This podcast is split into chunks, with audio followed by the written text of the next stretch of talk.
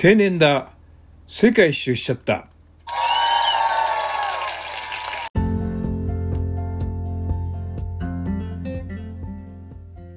こんばんは。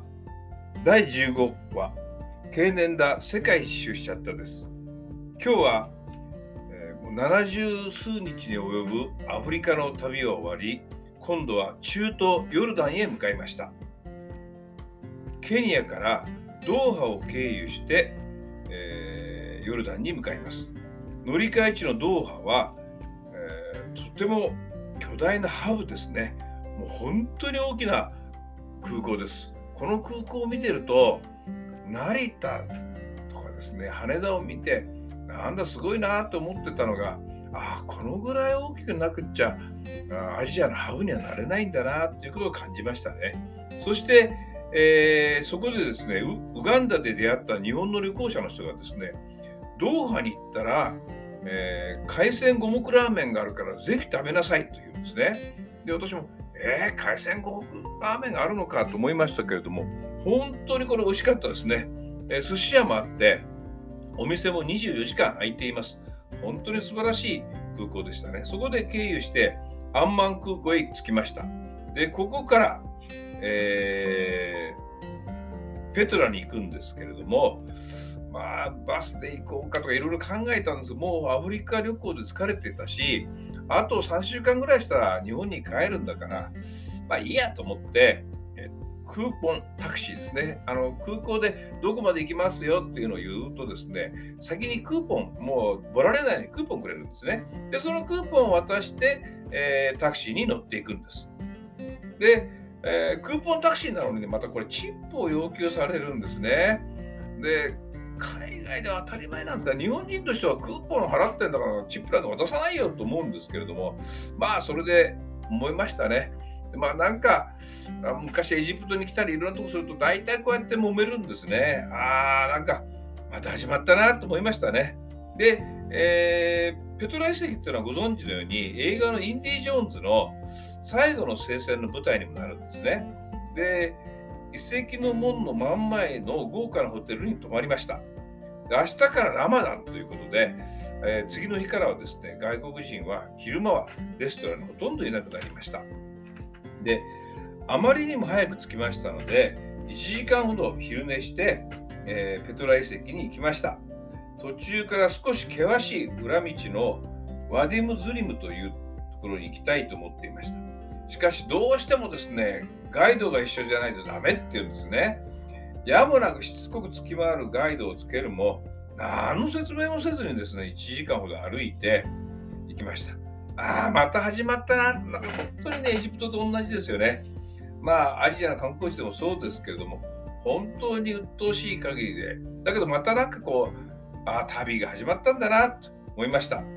で、ペトラはですね、ご存知のように19世紀に発見されるまで、700年、800年近くですかね、えー、違いますね、769年の大地震で都市の機能を失って、えー、砂に埋もれて風化してですね洪水などで破壊されて誰も来なかったんですね。その後にまたそれを砂をどけて発掘されたので遺跡としてはですね非常にきれいに残っていますね。素晴らしいですね。で遺跡のゲートからまずあの気温が、ね、40度を超えていますその中を30分ぐらい歩くと、えー、聖戦ですね精霊が宿ると伝えられる墓ジンブロックスに出会います。さらにシークという、えー、1200メートル続く断崖絶壁の谷を抜けると突然、えー、遺跡の遺跡群が見えてきます。でではですね、ここで、えー、その断崖絶壁の谷ですね、これインディ・ジョーンズの映画にも出てくるんですけど、ここにですね、また馬車が走るんですね。この音を聞いていただきたいと思います。それではペトラ遺跡の、えー、渓谷の中を走る馬車の音です。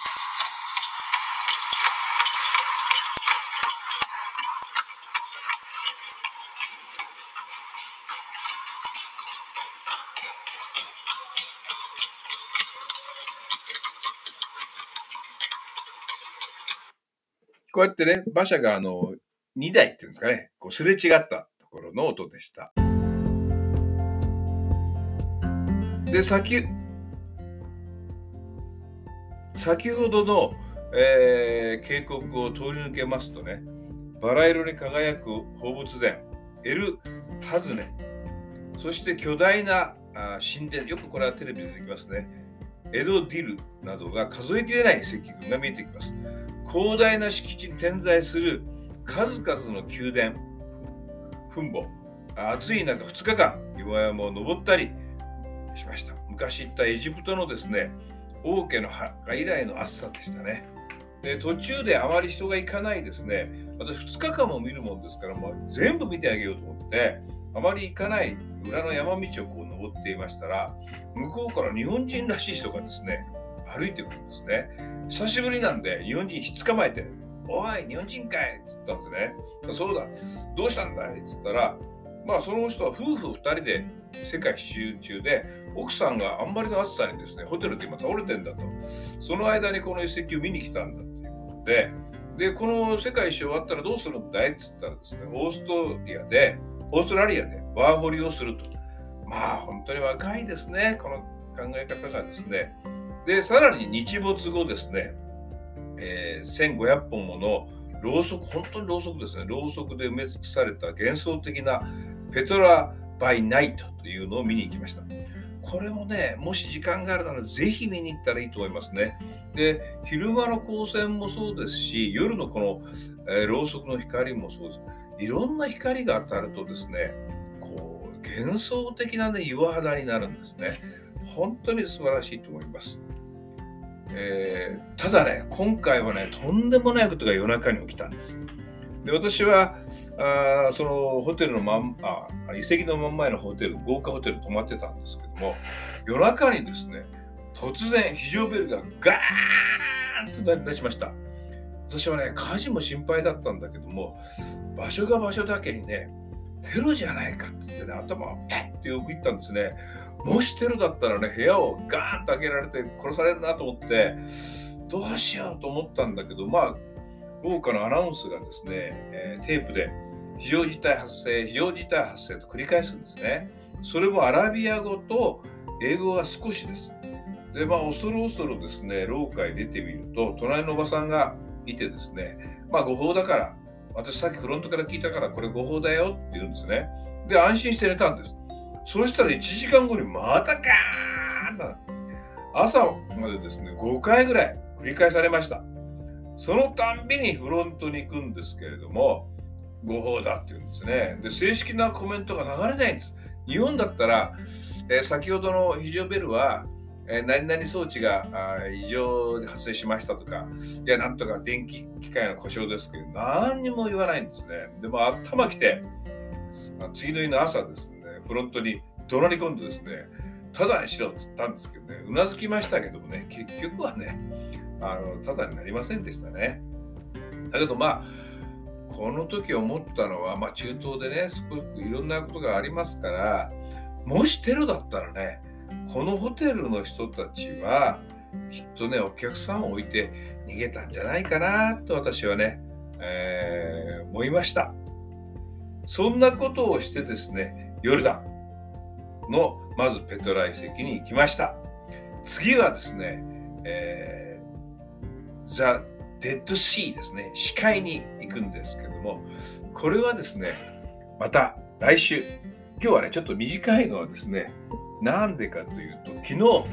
私、趣味があのマラソンなもんですからね、昨日、箱根のターンパイクで、えー、を止めてですね、下の早川口っていうところから、一番頂上までですね、13.5キロ、えー、高度差900数十メートルをですね、駆け上ったんですね。それでもう今足腰が痛くって、えー、今日はね、申し訳ありません。えー、終わります。来週はですね、